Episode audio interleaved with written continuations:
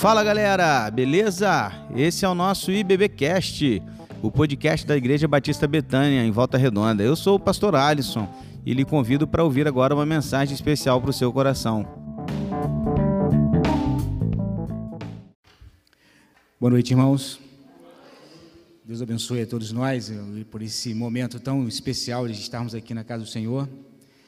É, eu queria mais uma vez orar para que Deus possa, nesse, nesse, nesse, dia que é dedicado à oração, né? Esse dia que é dedicado a toda essa nossa, nossa relação com Deus por meio da, de apresentar para Ele os nossos pedidos. Como a senhora já falou, mas agora mesmo, a gente vive um momento no nosso país que é de muita de muita conturbação, tanto política quanto social, uma série de dificuldades que a gente vem vivendo. E, em especial, a gente queria orar agora pelas famílias, né? porque esse mês, mês de maio, ele é dedicado às famílias. Então, vamos mais uma vez orar e que Deus possa nos abençoar durante a palavra dele. Nosso Deus, nosso Pai, pedimos em nome de Jesus Cristo que esteja conosco, nos abençoe nos fortaleça, nos dê entendimento daquilo que o Senhor quer para nós hoje.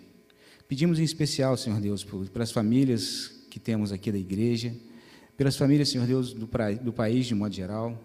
Pedimos também pelos dirigentes, pedimos, Senhor Deus, em nome de Jesus Cristo, que o Senhor abençoe, que dê direcionamento, que dê é, iluminação a essas pessoas, para que elas possam, Senhor Deus, como já vem falando com o Senhor, é, que elas possam olhar para o povo, olhar, Senhor Deus, para o bem geral. É, sabemos que do, do, grau de dificuldade disso, mas o Senhor é um Deus do impossível, é um Deus soberano, é um Deus que pode todas as coisas, que tem entendimento sobre, a, sobre o que vai na cabeça de todas as pessoas, que vai no seu coração e pode, Senhor Deus, segundo a Sua vontade, intervir da forma que o Senhor achar melhor. Por isso, colocamos, Senhor Deus, em nome de Jesus Cristo, mais uma vez, nosso país diante do Senhor. Fortaleça, guarde, guarde a todos nós, para que nós possamos passar por esses momentos que nós sabemos que não serão fáceis, cada dia mais difíceis. Nos dê fortalecimento, nos dê conhecimento da Sua palavra, nos dê entendimento daquilo que o Senhor quer para nossas vidas. Pedimos isso em nome de Jesus Cristo. Amém. É,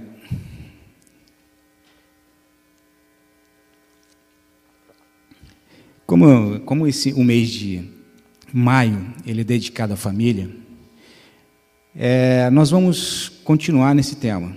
Esse tema ele é, ele é recorrente, vai ser tratado durante todo esse mês, já vem sendo, já sem, vem sendo feita rotineiramente. E hoje a gente vai falar de dois, de dois aspectos que, que contribuem de forma significativa para o fortalecimento dos laços familiares. Falando de família, a gente, a gente trabalha basicamente com três conceitos para o termo família. A gente, no nosso cotidiano, a gente tem o conceito de família no que se refere à família nuclear, formada por pai, mãe, filhos. A gente fala da família ampliada, que se refere a avós, tios, sobrinhos. E também tem a família da igreja, aquela que a gente opta por nos associar. Então, o termo Hoje a gente vai tratar mais especificamente da família nuclear, mas os assuntos que a gente vai abordar, os temas, ou seja, os aspectos que se relacionam no nosso tema de hoje, eles podem ser aplicados em todos esses, esses três conceitos, basicamente. Não é isso? E o, e o tema é diálogo e tempo, nutrientes para um relacionamento familiares. Próximo, Felipe. Esse versículo também é recorrente. Se a gente, a gente for falar aqui, a gente fala até de cor, né? que é lá em, Timóteo, é, em 1 Timóteo 5,8. Diz o seguinte: Contudo, se alguém não cuida dos seus, especialmente dos de sua casa, da sua própria família, este tem negado a fé e se tornou pior do que o descrente. Essa orientação de Deus, não, não só nesse versículo, mas durante toda a Bíblia, a gente recebe de Deus a orientação de que nós precisamos ter uma atenção muito especial com a família a gente tem que ter um cuidado com ela muito grande. Porque quando a gente consegue ter esse, esse entendimento, consegue ter essa visão, consegue ter esse cuidado, os resultados são extremamente positivos. E, e, e, e pensando nisso, a gente vai fazer uma analogia com o que a gente gosta bastante, que é o próximo slide aí. Alguém conhece essa plantinha aí? É uma venca, né? É, eu não sei quem, quem, já cultivou uma venca, mas ela é uma, uma plantinha bem enjoada, não é? Ela não, não é uma plantinha fácil de cuidar. Quando eu estava para casar lá, meu pai me deu uma mudinha de avenca, que ele estava fazendo um serviço lá e não queria perder a mudinha, me deu de presente uma mudinha de avenca. E ela foi, eu levei lá para a Volta Redonda, trouxe para a Volta Redonda e cuidei dela durante muito tempo. Casei e ela continuou lá comigo. Ela, eu mudei de casa várias vezes e a Venca sempre vinha em primeiro lugar, vinha no banco da frente. Era, era, era um cuidado muito grande com ela. É, a gente colocava, se ela recebia sol demais, ela murchava, eu tinha que tirar. Se ela recebia sol de menos, ela também sentia, eu tinha que mudar a posição.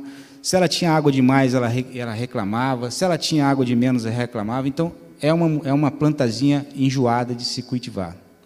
Mas quando a gente consegue equilibrar todos esses pontos no que se refere à água, a solo, a nutriente, a, a sombra, a sol, tudo isso, ela fica linda, ela floresce, ela fica verde, ela fica muito bonita. E tem uma característica muito legal da aveca. Quando ela está frondosa e bonita, ela, ela se propaga, ou seja, toda a região, até onde ela estiver, ali ela consegue colonizar aquela área. Mas ela só consegue fazer isso se ela estiver bem equilibrada. E não é diferente, próximo slide. Tudo está relacionado a equilíbrio. Tudo está relacionado com a forma que a gente vai cultivar alguma coisa, está relacionado com equilíbrio. Ou seja, sol de mais, sol de menos, água de mais, água de menos, eu tenho que equilibrar a tal ponto que seja o ideal para aquela planta específica. E quem que vai fazer isso? Quem que faz esse, quem, quem tem esse sentimento, quem tem esse cuidado, quem que tem a visão sobre isso? É quem cuida da plantinha. A pessoa que observa, que acompanha, que olha, que vê como é que está ao redor, é essa pessoa é que tem a condição de dizer qual é o ponto de equilíbrio ideal. Não é isso? E não é diferente com relação à família. Próximo slide. Um dos nutrientes fundamentais para que a gente possa ter uma família bem cuidada é o tempo. Para que a gente possa ter o olhar necessário, ter o cuidado necessário para que a gente possa observar se está indo bem, se não está indo bom, se está faltando algum nutriente, etc. É fundamental que nos relacionamentos familiares a gente possa adotar o tempo como um dos nutrientes importantes para a nossa família. Nós sabemos, próximo slide, nós sabemos que depois da saúde, o tempo é o nosso maior tesouro. Se a gente for analisar direitinho, é, poucas coisas na vida são tão relevantes quanto o tempo. Fora a saúde, como eu já disse, ele é extremamente importante porque ele não volta. Ele só tem um pouquinho, o momento passou, já era. E como é que a gente associa, em, em qual. Se a gente for olhar, se a gente for, for associar o tempo a algum nutriente importante, que nutriente a gente consideraria que é parecido com o tempo? O que, na opinião de vocês? Vamos ver o próximo slide aí. Vamos pensar, vamos pensar sobre esse nutriente. Mas olha só como é que a gente administra o tempo. Apesar da gente saber que ele é muito, não sei se vai dar para ver, mas eu vou, vou falar para vocês os valores aí. A gente sabe que o tempo é muito valorizado, a gente sabe que o tempo é muito importante, mas a gente é meio displicente com relação a ele. Essa enquete eu fiz um tempo atrás, num grupo que a gente estava fazendo uma, uma dinâmica, e eram umas 40 pessoas, e a gente fez uma enquete para a gente demonstrar como que a gente utilizava o tempo que a gente tinha disponível, as 24 horas. E aí a gente dividiu em dormir, em, em deslocamento, ir para o trabalho, voltar do trabalho, etc. É, o trabalho de casa, o trabalho é, externo, a alimentação, o descanso e o relacionamento com Deus e família. Mas aí a gente, a gente, a gente colocou um critério focado.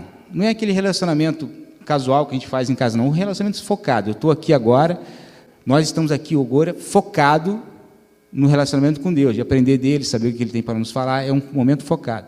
Quanto que a gente, tempo a gente gasta com a nossa família, com o nosso cotidiano, focado para Deus e família? Naquela enquete, na semana toda, 20 minutos, 30 minutos, 15 minutos, uma hora e meia quando tem culto, etc. Quatro horas no domingo, quando tem culto de manhã e de tarde, eu venho. Então a média, a média geral, que diz que durante a semana toda eu gasto 5%, 4,8% do meu tempo com relacionamento familiar e com Deus, que são correlatos para nós cristãos, né? Isso aqui são pessoas que são cristãos. Onde que eu quero chegar com isso? Eu não estou julgando aqui se é preciso, se não é preciso gastar tempo com isso, com aquilo. Eu estou falando que, que é pouco. A gente sabe que 5% do tempo que a gente tem, dos 24 horas, ou seja, das, de todas as horas que a gente tem por semana, gastar 5% para a família e para Deus, é pouco tempo. Se é pouco tempo, eu tenho mais ainda a responsabilidade de usar de forma adequada, de forma eficiente, eficaz. Eu não posso perder tempo, porque eu já tenho pouco. Já tenho 24 horas, dessas 24 horas, durante toda a minha semana eu gasto 5% com essa com essa com essa questão tão importante. Aí como é que a gente seria, filhote? Seria, se a gente colocasse no gráfico aquela bolinha verde lá, ó, é que seria a nossa dedicação do nosso tempo. Se a gente fosse formado pelo tempo, se nós fôssemos formados pelo tempo que a gente gasta, a gente teria mais ou menos essa cara. Próximo. Olha lá, a gente teria mais ou menos essa cara aí, ou seja, aquela faixinha vermelha lá em cima, de toda a minha estrutura, é o que eu gastaria com família e com Deus, de todo aquele, de todo o tempo que eu tenho na, na vida. É pouco tempo. Nós chegamos nesse conceito, beleza? Próximo. E aí outra questão importante. Se eu tivesse que, se eu precisasse de mais tempo para outras coisas, da onde que eu pegaria esse tempo? Normalmente esse tempo a gente pega de onde? Quando a gente precisa de ir para o trabalho, ou seja lá para o que for. De onde que a gente pega? Ou pega da família ou pega de Deus. É um exemplo disso hoje. Alguém precisou de muito tempo que não teve tempo para vir quarta-feira. Então, o fato é que nós pegamos essa, essa pouca coisa que nós temos, esses 5%, e eu precisei fazer alguma coisa, a única coisa que eu vou lá e pego desses 5%. Aonde que eu estou querendo chegar? Eu estou querendo chegar que a gente precisa não ser displicente com esse fraçãozinha do tempo que eu tenho, para nutrir a minha família. Porque sem esse ponto, sem o tempo necessário de dedicação, eu não vou conseguir nada daqui para frente. Principalmente se eu tiver essa postura. Ah, precisa de tempo, onde que eu pego? Da família e de Deus. Próximo. Como o tempo é pequeno, precisamos aproveitar muito bem. O que que Paulo nos fala lá? Portanto, estais atentos para que o vosso procedimento não seja semelhante aos dos insensatos, mas andai em sabedoria, aproveitando bem as, cada oportunidade, remindo o tempo, porque os dias são maus. Portanto, não sejais faltos de juízo, mas buscai compreender qual seja a boa vontade do Senhor. A vontade do Senhor. Toda vez que eu leio esse versículo, eu lembro de uma pregação que eu ouvi, que o pastor disse o seguinte: ele estava falando sobre o outro pastor, dizendo o seguinte: ó, esse, esse, esse meu colega, ele tinha tanta preocupação em aproveitar o tempo dele de forma eficiente, que ele tirou o vidro do relógio e escreveu dentro do, do mostrador do relógio que tinha na sala dele: remir o tempo. Ele tirou o vidro, colocou e botou o vidro de novo.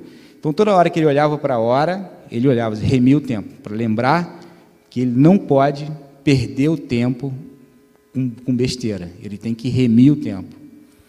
E isso, isso ficou marcado na minha cabeça. Eu sempre tenho essa, essa, essa preocupação de, de como é que eu tenho usado o meu tempo, efetivamente.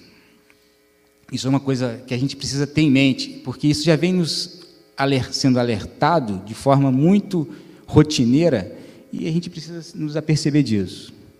Próximo.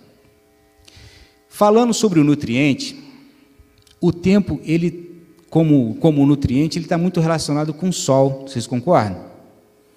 Porque se a gente aproveitar o sol, ótimo, mas se a gente não aproveitar, vai se perder o sol nasce, desce, porque a gente não controla o sol. A gente aproveita ele, bota seca a roupa, bota o cobertor, principalmente no inverno, para secar, mas se a gente não colocou naquele dia, já era, perdi o sol. E o tempo é a mesma coisa. O tempo é um nutriente para a família que, se você não aproveitar, você perdeu, já era, não tem o que fazer. Porque nós precisamos entender que não está sob nosso controle. Ah, amanhã eu faço, amanhã eu faço. Será mesmo? Será que amanhã a gente faz? Com base em que que a gente pode afirmar isso? Nós vamos ver logo em seguida. Então o tempo está relacionado com o sol. E no que, que a gente perde tempo? Naquilo que veio logo à nossa cabeça que é a questão das redes sociais. Eu nem coloquei naquela, naquela tabela porque na época não, não, não tinha, a gente não tinha focado nisso. Mas hoje a gente tem estudos que a média dedicada às redes sociais, no geral, é de em torno de quatro horas por dia. Rede social é uma atividade que você faz sozinho, solitário ali, né? Você não tem essa. Então isso é uma coisa que você perde tempo. Uma outra é pensando demais para fazer uma coisa boa e simples para a família. De repente tem coisa que é realmente que demanda recurso, demanda dinheiro, etc, que a gente tem que planejar. Mas são coisas simples do nosso cotidiano que a gente fica postergando em fazer e acaba perdendo tempo precioso. Uma, uma comida diferente, uma, uma, uma sentada, tomar um café, alguma coisa que a gente possa fazer de forma simples. Não ficar planejando demais para uma coisa básica. O importante é você tomar uma ação que seja efetiva, que você consiga efetivamente ter aquele momento de cuidado com a sua família. Né? Esperar o momento certo, sem definir qual é o momento certo. Vocês já ouviram essa palavra? Ah, não fiz ainda porque eu estou esperando o momento certo. Mas qual que é o momento certo? Você definiu qual é o momento certo? Você conseguiu chegar nesse, nesse conceito? Ah, o momento certo vai ser dia tal, é porque eu preciso disso, disso, daquilo, vou correr atrás para resolver todos esses pontos para que o momento certo seja esse. Isso virou desculpa. Eu não fiz ainda porque não está o momento certo. Tudo bem, nada contra o momento certo, mas qual é o momento certo? Nós precisamos pensar nisso. E uma outra, outra maneira de se perder tempo é você, é o, é o óbvio, né? Não pensar e agir sobre o modo de cuidar do seu tempo. Quando você é displicente quanto a isso, se você não tiver essa, essa, essa, essa consciência da relevância e da importância que eu preciso dar ao gerenciamento do tempo que eu tenho. Eu preciso pensar sobre isso. Eu preciso sentar e, e olhar o meu dia e tentar encontrar nele momentos em que eu possa efetivamente, de forma focada, me relacionar com a minha família, no sentido de cuidar dela, no sentido de nutrir, no que se refere ao tempo.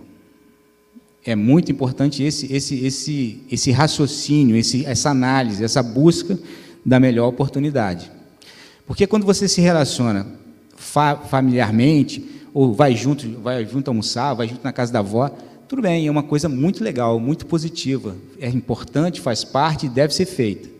Mas quando você para para cuidar, é completamente diferente. Quando você para para fazer uma coisa específica, a sua dedicação ela é outra. Então isso é uma coisa importante da gente pensar. Próximo. Por que, que a gente não pode perder tempo? Essa, esse, esse versículo também a gente conhece bastante, lá em Tiago 4,14. Me assusta esse versículo. Contudo, vós não tendes o poder de saber o que acontecerá no dia da manhã. O que é a vossa vida?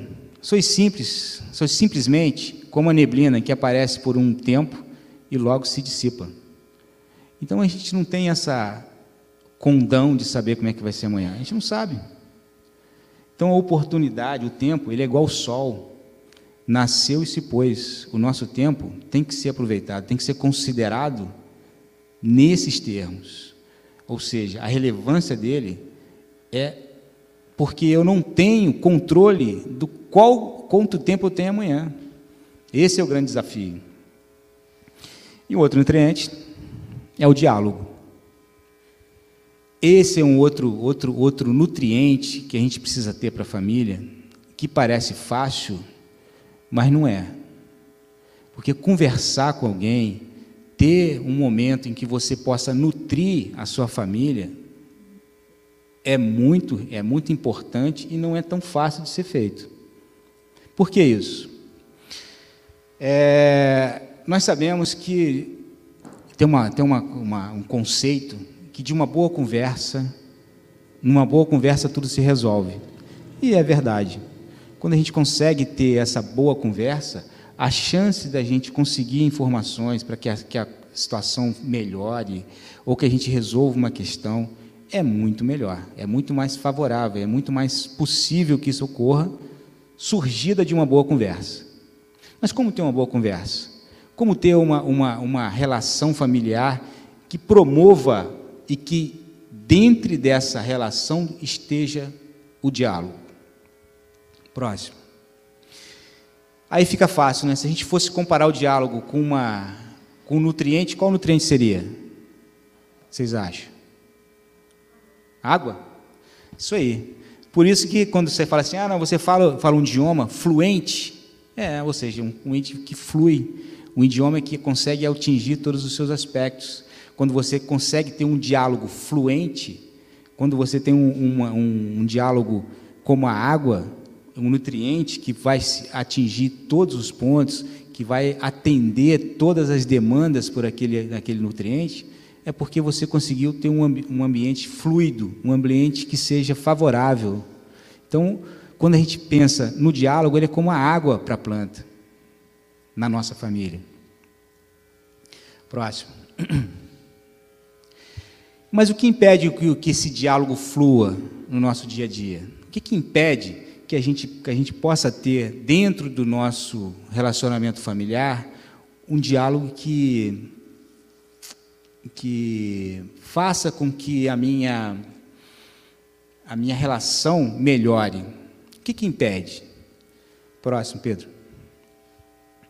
Uma, uma delas é você falar demais e escutar de menos. Isso é uma, uma característica muito importante da gente perceber. A gente tem muito mais cara de gramofone do que de estetoscópio, né? Essa é a grande diferença que nós precisamos ter.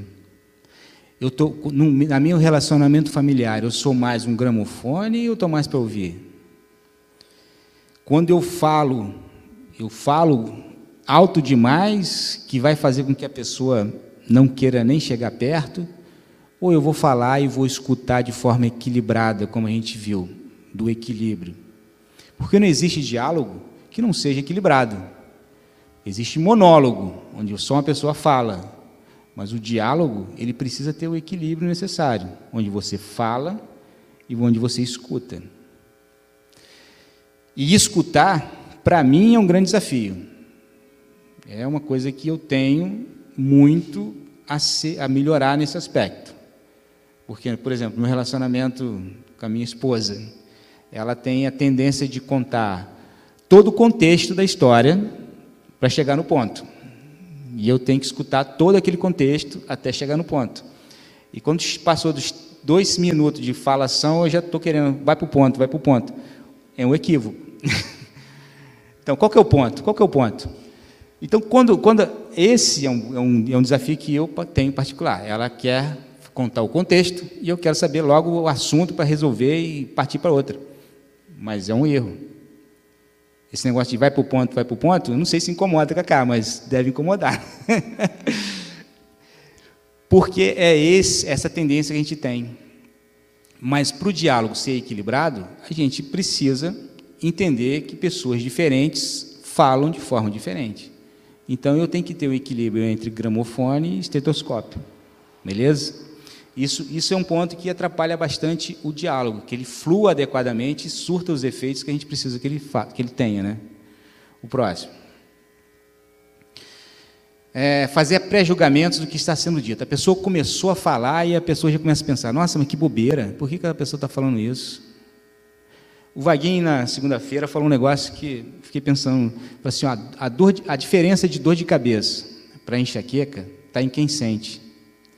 A gente não tem que ficar, no momento, fazer pré-julgamento. A gente tem que tentar entender ali o que está sendo dito, ouvir o que está sendo dito, procurar ver o porquê que está aquela relação, tentar entender. E não fazer pré-julgamento, logo de cara, ah, isso é bobeira, ah, isso não, não tem sentido. É um cuidado que a gente precisa ter, o pré-julgamento. Porque a diferença de dor de cabeça e enxaqueca tem quem sente. E é isso que a gente precisa ter, na, ter em mente. Aquilo você está incomodando alguém, se aquilo é uma coisa que é bobeira, mas está enchendo a paciência, a gente precisa resolver na conversa. E dar opiniões precipitadas, sem conhecer todos os detalhes. Isso é um outro ponto importante. Quando a gente dá uma opinião sem conhecer todos os detalhes, a gente tende a errar. E quando a gente não sabe o que falar, o que, a gente tem que fazer? O que, que a gente faz? Não fala. Se a gente não sabe o que falar, não fala. A gente não tem obrigação de saber tudo. Nós não temos obrigação de saber. Escuta. A gente conversou, não sei que dia desse também, no PGM, sobre essa questão. Se você não sabe o que falar, não fala. Chama para orar. Fala assim: ó, eu não tenho ideia do que te falar sobre isso. Abre seu coração, conversa. Vamos orar sobre esse assunto. Você não quer compartilhar isso com outra pessoa que possa nos ajudar nesse, nesse sentido? Vamos, vamos procurar alguém que possa nos ajudar nesse aspecto. Mas se você não sabe o que falar, não fale. Não, porque senão a chance de você errar e, e contribuir para o prejuízo daquele diálogo é muito grande porque já é difícil a gente chegar na conversa. E quando a gente chega na conversa, a gente atrapalha, como é que vai ser a história? Não tem, não tem, não tem, não tem nada pior do que isso. A gente chegar, conseguir chegar para conversar e quando vai conversar, a gente mesmo atrapalha o assunto. Então cuidado com isso. Se não sabe o que falar, não fala. É a melhor alternativa. Ora, ora junto. Chama alguém. Próximo, Pedro. Outra coisa importante que atrapalha demais os diálogos são caras e bocas. A leitura corporal é muito importante, pessoal. Quando você vai conversar com alguém e aquela pessoa está fazendo caras e bocas, está com cara de tédio, não tem nada pior do que isso. Eu não sei quem tem aqui a oportunidade de conversar com, com a juventude, adolescente, que é mestre para isso. Né? A gente vai falar com um cara faz caras e bocas. É muito ruim. Vocês concordam comigo? cara desse gato aí, quem que vai ter algum relacionamento com esse gato? Ninguém. Só pela cara dele, né? Você gosta de gato? Mas, mas ele tem um gato, uma cara muito. mas você tem que ter muita paciência, né, com ele. Então, é isso. Caras e bocas, pessoal. Tenha, essa, tenha esse cuidado. Quando for alguém conversar, a gente precisa ter uma postura adequada. Não fazer caras e bocas, né, molecada? Olha, e faz, e, e faz de forma sincera. Isso é muito importante. Próximo. Outra coisa é não olhar nos olhos quando estiver falando ou ouvindo. Isso é uma outra coisa muito, muito importante de ser considerada. Você, quando estiver conversando com alguém, é crucial que a gente tenha o cuidado de olhar nos olhos. Gente vai falar alguma coisa, a gente precisa olhar nas, as pessoas, nos olhos, para que a gente tenha, que a gente consiga estabelecer contato. Eu não sei quem tem experiência, mas conversar com alguém que você está falando, está olhando, assim, incomoda profundamente. A mim incomoda demais. E eu tenho muita dificuldade em continuar conversando quando eu não consigo ter esse contato no olho com a pessoa, de falar olhando no olho. As crianças lá em casa desde pequenininho, sabe? Está falando, tem que olhar no olho. Mas não é aquele olhar desafiador, é um olhar que vai contribuir para que, a coisa funcione. Não fazer caras e bocas, ah, não vou olhar com raiva. Não. A gente tem que olhar assim, ó, Pedro. Olha só, vocês não iam conversar com esse cachorro? Fala a verdade. É bem diferente da postura do gato, né? Mas olha só, não dá vontade de conversar com ele, de passar a mão na cabeça, de fazer um carinho, de ter um diálogo? É essa postura. É ter, aprender com o cachorro, ou seja, olhar qualquer cachorro, chamou ele, ele vai te olhar no olho. É uma característica do animal, de, dessa raça. É por isso, inclusive tem um estudo, tem um estudo científico, de que a relação com, com os cachorros são exatamente por causa dessa, dessa relação olhar.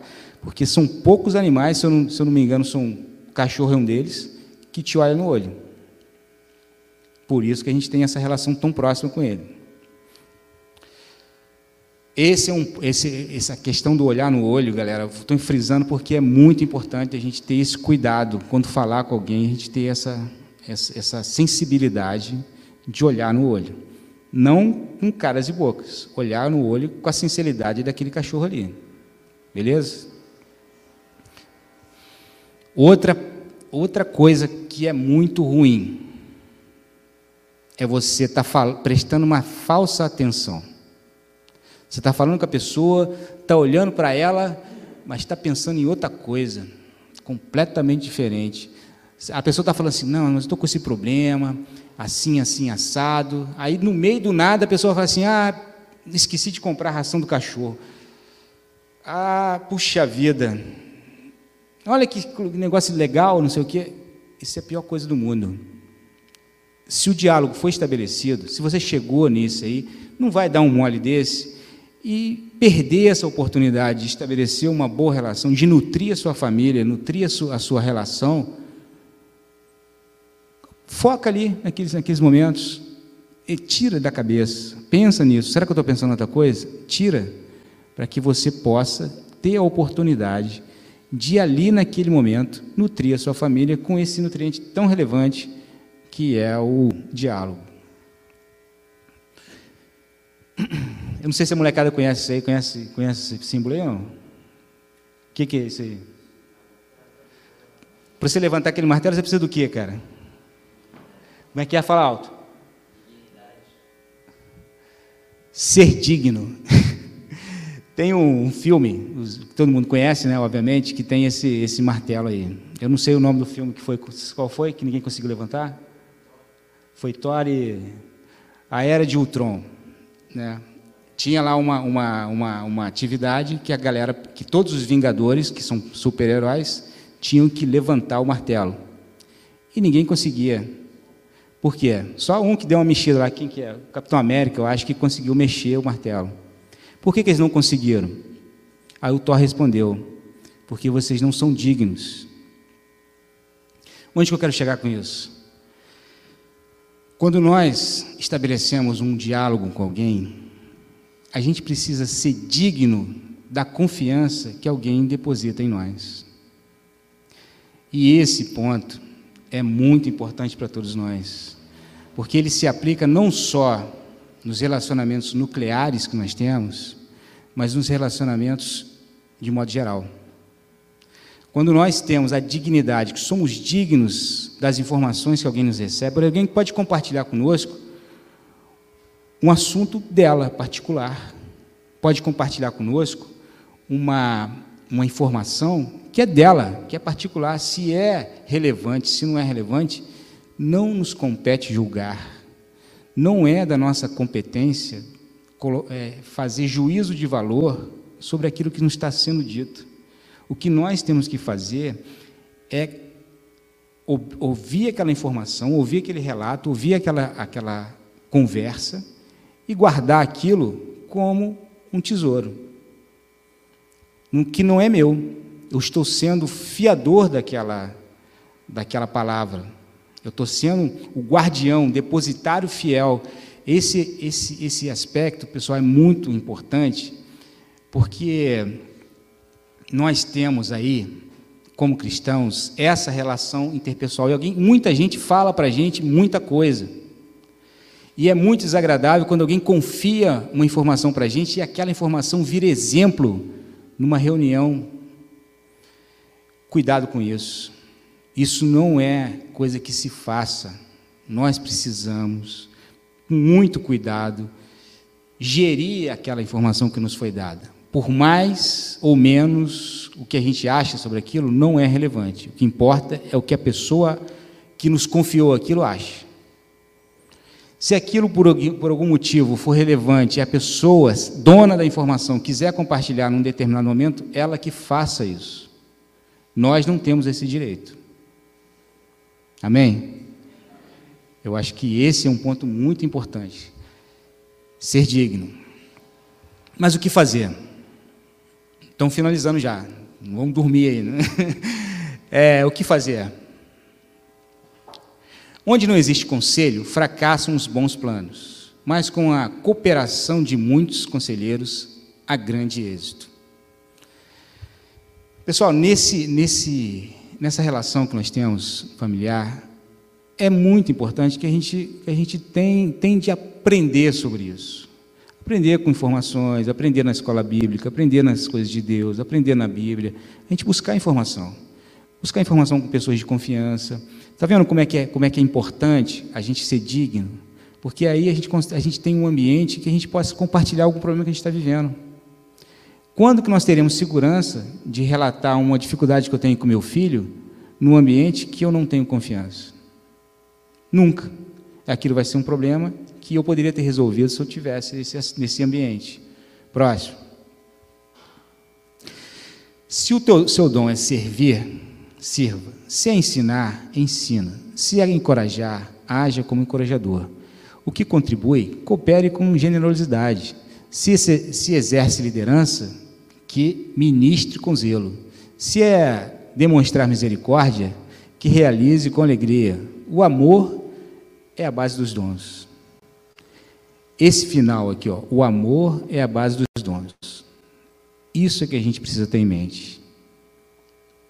Próximo. O Geraldo sempre fala uma coisa que, que eu gosto muito. Ele fala o seguinte: é, eu não sei explicar, eu sei fazer. E sei fazer mais ou menos.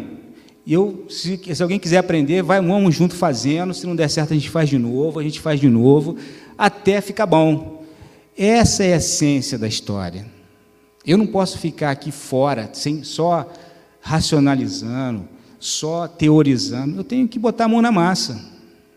Se eu quero nutrir a minha família com tempo e diálogo, não vai ter um momento especial, alguém que vai me ensinar. Eu é que vou ter que ir lá e fazer.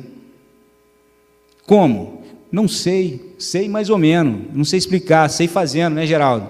A gente vai fazendo, vai dando cabeçada, vai resolvendo. Ah, não, não ficou bom, vamos fazer de novo. É isso. Junto. É a melhor coisa que tem é quando a gente, como família, constrói alguma coisa juntos. A gente coloca a mão na massa e executa uma atividade, executa uma forma de se fazer juntos. Porque ninguém sabe tudo. A gente não tem essa, essa, essa, a gente não tem essa, essa responsabilidade de saber tudo a gente tem responsabilidade de aprender. A gente tem responsabilidade de saber. Porque a palavra de Deus nos diz: já devendo ser mestres, ainda são crianças que precisam de leite. Isso, isso, é, um, isso é um alerta muito legal. Tem aqui do lado aqui, né? É... Como é que é? Ah, tá acabando. então, olha só, é botar a mão na massa, é fazer com que a que a situação flua. Você fazer. Você fazer. Não tem ninguém que possa fazer por você. Avança. E voltando à plantinha. Cuidando daquela, daquela planta que eu ganhei do meu pai, ganhei, cuidei durante vinte e poucos anos. Ela, ela, ela ficava feia e tal, cuidou 25 anos, então um dia ela morreu. Morreu secou, secou e morreu. Eu não nem sei se, se, se a venca tem tempo de vida útil, eu não sei, mas sei que ela um dia ela morreu. Mas o que aconteceu? Ela morreu, mas onde ela estava no jardim lá, apareceu um monte de avenquinha. No xaxim, no bambu, apareceu. Umas foram para frente, outras não, mas na região onde ela colonizou, ela conseguiu fazer bastante coisa. E o que me chamou a atenção é que a que está indo melhor, a filhote dela que está indo melhor, é num ambiente extremamente improvável, que é lá no hidrômetro, ela ficava em cima do hidrômetro assim, no dentro do hidrômetro, num canto da parede rachada, nasceu uma venca lá que vai muito bem. Ela está lá no meio da pedra, no lugar meio sem sombra, meio não sei o quê, e cresce muito. O cara do sai, de vez em quando vai lá, arranca as folhas toda, depois ela brota de novo, num lugar completamente sem noção. O que, qual é o ensinamento que a gente tem disso? Primeira coisa, se a gente tem, não tem agora não, velho, volta. Se a gente tem um cuidado especial com a nossa família, ela vai ser frutífera. E outra coisa, a avenca, ela está sendo avenca em qualquer lugar que ela tiver. Por mais difícil que seja, por mais complicado que seja o local, pelo cuidado que a gente teve na planta, ela está lá e está florescendo e está indo em frente num lugar extremamente ruim. E a nossa família também vai ser assim. Nós, quando nós temos esse cuidado, quando nós temos esse, esse, esse esmero de nutrir adequadamente nossa família, certamente os frutos vão ser colhidos. Certamente a gente teria, a gente vai ter um, um, por mais difícil que seja o ambiente, a gente vai ter essa opção de olhar e ver o bom resultado. A avenca vai ser avenca em qualquer, em qualquer local que ela tiver. A nossa família vai ser cristã, vai ser abençoada, e vai ser abençoadora em qualquer lugar que ela tiver, se a gente tiver esse cuidado. Isso é promessa do Senhor. Isso não é uma coisa que eu estou falando, ah, não falando isso. A Bíblia diz que é assim, e a gente vai ver isso logo em seguida, escrito. Ou seja, um termo escrito, palavra de Deus que diz isso. E outra coisa importante é que só você pode fazer isso. Não pode ser delegado. Não tem como você delegar. Porque cada planta, cada família, ela precisa que você equilibre especificamente para aquela família. Não existe uma receita padrão. O que é bom para mim pode não ser bom para vocês, o que é bom para vocês pode não ser bom para mim. Eu preciso de mais tempo, eu preciso de mais diálogo, eu preciso. Nós é que temos que ver, julgar isso. Não há receita pronta. O que há é aquilo de eu estar fazendo, quebrando a cabeça e fazendo de novo até dar certo. É isso que funciona. Essa é uma outra, uma outra, uma outra, outro ensinamento que a gente tem. E não podemos esquecer que você, embora tenha essa responsabilidade, você tem Jesus, Jesus Cristo, você tem Deus, você tem a família, você tem todos nós aqui para podermos fazer juntos. Desde que a gente possa ter esse cuidado de pensar se nós somos dignos, se nós não estamos falando demais, se nós estamos aptos para ouvir, se nós estamos dedicando o tempo necessário, se eu não estou tirando o tempo da família ou de, ou da, ou da, ou de Deus para que eu possa fazer outras coisas. Todo esse cenário, todo essa, essa, esse cuidado, todo esse contexto vai fazer com que a minha família seja frutífera. Por que, que a gente está falando isso? Por causa dessa, da palavra de Deus agora, que diz o seguinte: Bem-aventurado aquele que teme o Senhor e anda em seus caminhos, pois comerá do trabalho das tuas mãos, feliz será e te irá bem. A tua mulher será como videira frutífera aos lados da sua casa, e os teus filhos como plantas de oliveira à roda da tua mesa. Eis que assim será abençoado o homem que teme o Senhor. O Senhor te abençoará desde Sião, e tu verás o bem de Jerusalém e todos tua, os dias da tua vida, e verás os filhos dos teus filhos e a paz sobre Israel. Que Deus abençoe a todos nós, que a gente possa ter isso em mente. A nutrição da nossa família é nossa responsabilidade. Amém? Então é isso. Eu não sei, passa a palavra.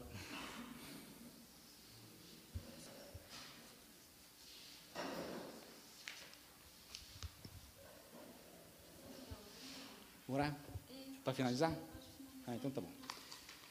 Então, irmãos, vamos ficar de pé, vamos orar para que a gente finalize. Vamos orar. Nosso Deus, nosso Pai, agradecemos por tudo que o Senhor nos ensinou hoje. O Senhor seja engrandecido, o Senhor seja louvado e peço em nome de Jesus Cristo, esteja conosco de volta para os nossos lares.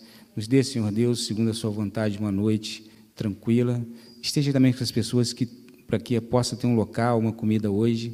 Esteja em nome de Jesus Cristo, Pai, por todos nós. Pedimos isso. Amém.